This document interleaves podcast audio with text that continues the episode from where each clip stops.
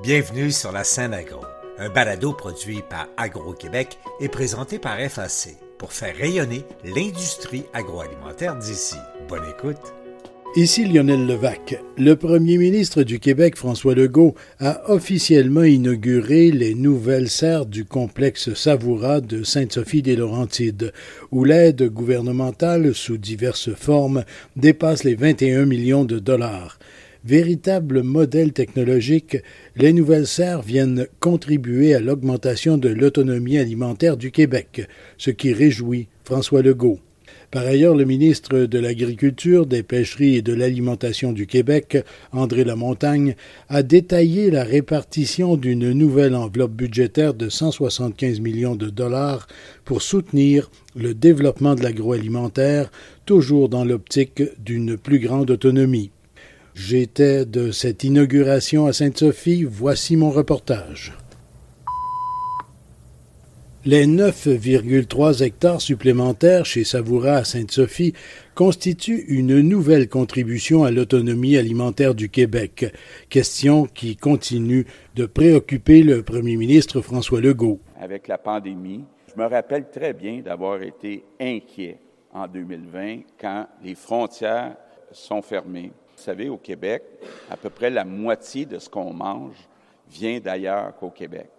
Donc, j'avais un stress énorme de me demander si les frontières restent fermées pendant longtemps, est-ce qu'on va être capable de nourrir les Québécois, les Québécoises? Puis je me suis promis qu'on essaierait de sortir de ce stress-là, parce qu'on ne sait jamais ce qui nous attend dans les prochaines années. Donc, l'idée, c'est l'autonomie alimentaire. C'est pas juste des beaux mots, c'est de dire, il y a, ne serait-ce que pour des raisons de sécurité, une urgence de s'assurer qu'on produise plus au Québec. Évidemment, avec la température qu'on a l'hiver, ça prend des serres pour certains produits. Donc, euh, l'idée de l'autonomie alimentaire, il y a trois grandes raisons pourquoi c'est urgent, l'autonomie alimentaire. Première raison, c'est la sécurité alimentaire.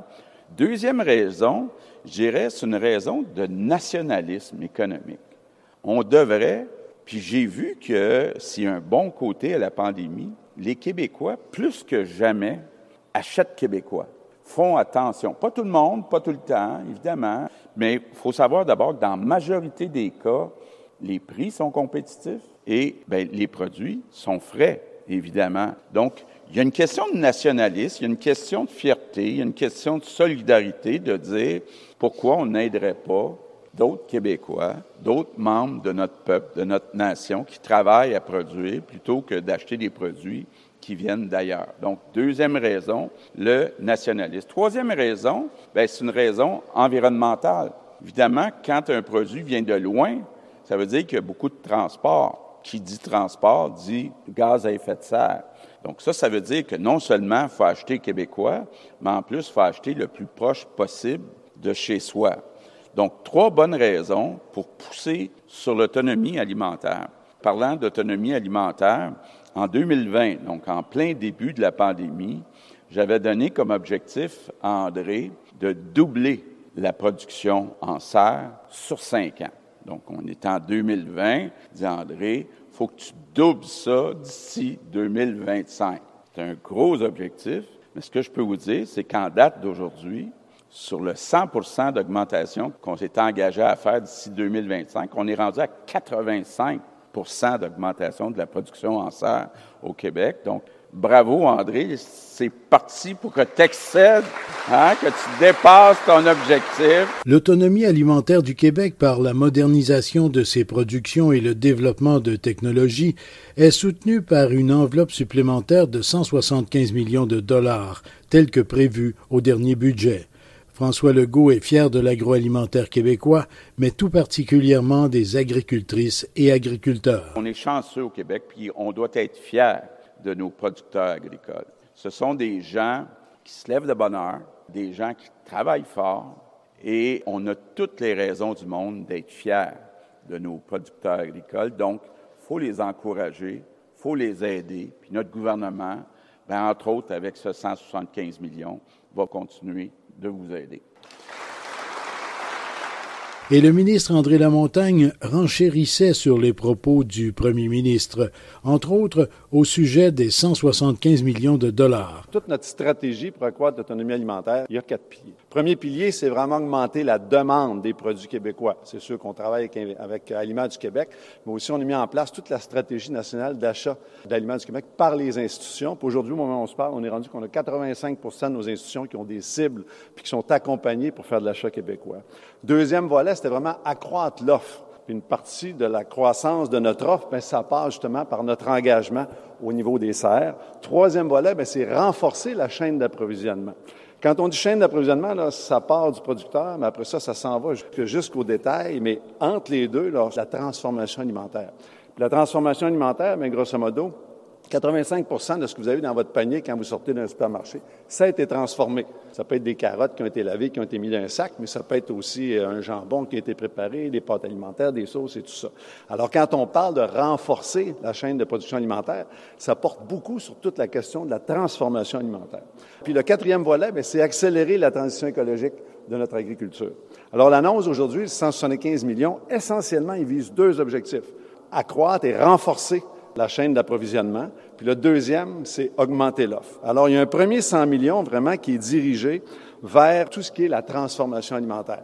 On a des enjeux de main-d'œuvre, des enjeux de productivité, de compétitivité.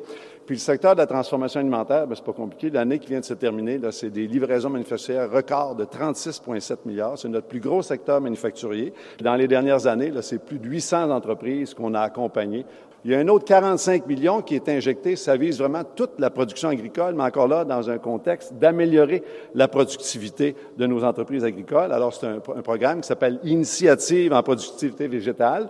Encore là, c'est 45 millions. C'est toutes nos entreprises qui sont dans la culture, dans la production. Puis dans les dernières années, là, c'est près de 2000 entreprises qu'on a accompagnées pour accroître leur productivité. Puis le troisième volet, c'est 30 millions pour notre programme des serres. Alors, il est anticipé là, que si on continue le bon travail qu'on fait là, puis que des gens comme Savoura font, bien qu'on va dépasser euh, notre objectif. c'est certainement une très, très bonne nouvelle. Puis effectivement, aujourd'hui, on est ici chez Savoura. C'est un très gros projet. C'est 8,9 hectares. C'est un projet de 56 millions qui, à, compter de maintenant, là, est entré en production. Puis c'est 4370 tonnes de tomates qui vont sortir d'ici, dont la très, très, très, très grande majorité est pour le marché ici au Québec.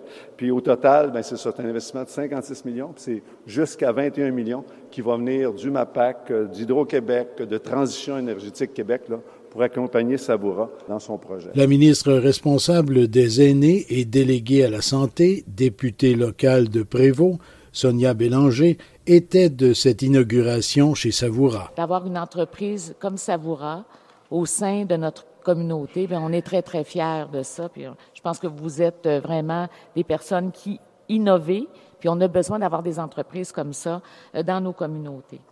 Je voudrais prendre quelques secondes juste pour qu'on se remémore et qu'on puisse euh, rendre hommage aux défunts fondateurs, président directeur général, M. Stéphane Roy, pour qui la culture éco-responsable était une de ses priorités. Merci, Monsieur Roy. Merci d'avoir été l'homme d'affaires que vous êtes. Et puis j'en profite aussi pour dire que, dans le fond, l'entreprise est entre bonnes mains, puis qu'il y a un engagement sans précédent qui est présent. Alors, je veux saluer tout le travail qui est fait de votre côté. Une autre personnalité très fière dans les circonstances, le maire de Sainte-Sophie, Guy Lamotte. 55 millions, c'est vraiment un investissement majeur pour Sainte-Sophie. Savoura est un véritable fleuron pour notre municipalité. Partout au Québec où nous allons et nous voyons ces produits, nous ressentons une grande fierté. Savoura est un des plus gros producteurs agroalimentaires à Sainte-Sophie. Ces tomates ont le meilleur goût du Québec. Elles poussent sur notre territoire et en plus, elle est exportée en Ontario et aux États-Unis. Donc, on a une fierté. sur les emballages, ça vient de Sainte-Sophie. L'entreprise valorise nos terrains agricoles qui représentent 48 de notre superficie. Elle se développe avec une technologie écologique et harmonie selon nos valeurs. Savoura est un excellent citoyen corporatif.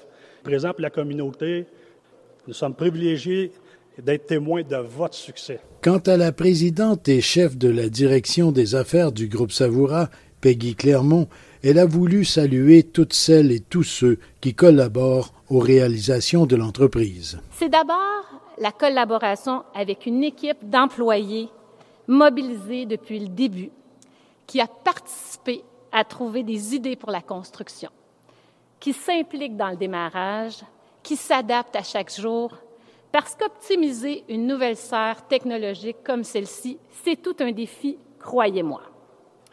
La collaboration, c'est d'avoir le gouvernement du Québec qui valorise notre domaine, qui offre des programmes d'aide et des incitatifs comme l'annonce d'aujourd'hui pour nous donner le courage de contribuer à l'autonomie alimentaire du Québec tout en faisant face à une concurrence de plus en plus féroce. La collaboration, c'est d'avoir à vos côtés des élus municipaux, comme ceux de Sainte-Sophie. Ils nous ont accueillis chez eux pour comprendre notre projet, comprendre nos enjeux. Ils se sont assurés de nous mettre en lien avec les bons intervenants. En fait, ils ont veillé à ce que notre projet voie le jour. La collaboration, c'est de compter sur des partenaires financiers comme Desjardins et Financement agricole Canada, qui ont démontré dès le départ une grande confiance en Savoura qui ont su proposer un financement flexible qui m'ont permis de me concentrer sur l'essentiel, la réalisation du projet. La collaboration, c'est d'avoir près de soi une firme d'entrepreneurs comme Gobet Dion, qui a fait preuve d'une rigueur sans relâche semaine après semaine, qui n'a jamais hésité à mettre tous les efforts pour mener à bien ce projet d'envergure. La collaboration, c'est de s'entourer de fournisseurs fiables, qui ont eu le goût de trouver des solutions au plan A quand celui-ci n'était plus possible, qui nous ont donné accès à des nouvelles technologies pour nous aider à garder notre position de leader dans le marché. Enfin, la collaboration, c'est d'avoir une famille autour de soi qui t'appuie inconditionnellement, qui te trouve bon même quand tout va de travers. C'est ça la culture de collaboration chez Savoura. C'est un travail d'équipe où chacun doit faire son petit boulot pour contribuer à la réussite et pour nourrir le Québec. Ici Lionel Levac. Le nouvel investissement global chez Savoura à Sainte-Sophie est de quelques 56 millions de dollars. Dans ma prochaine balado, je poursuis sur cet investissement et sa signification dans le contexte agroalimentaire québécois. Au revoir. Vous avez aimé ce contenu? Suivez la scène agro pour rester à l'affût de l'actualité agroalimentaire. Merci et à bientôt.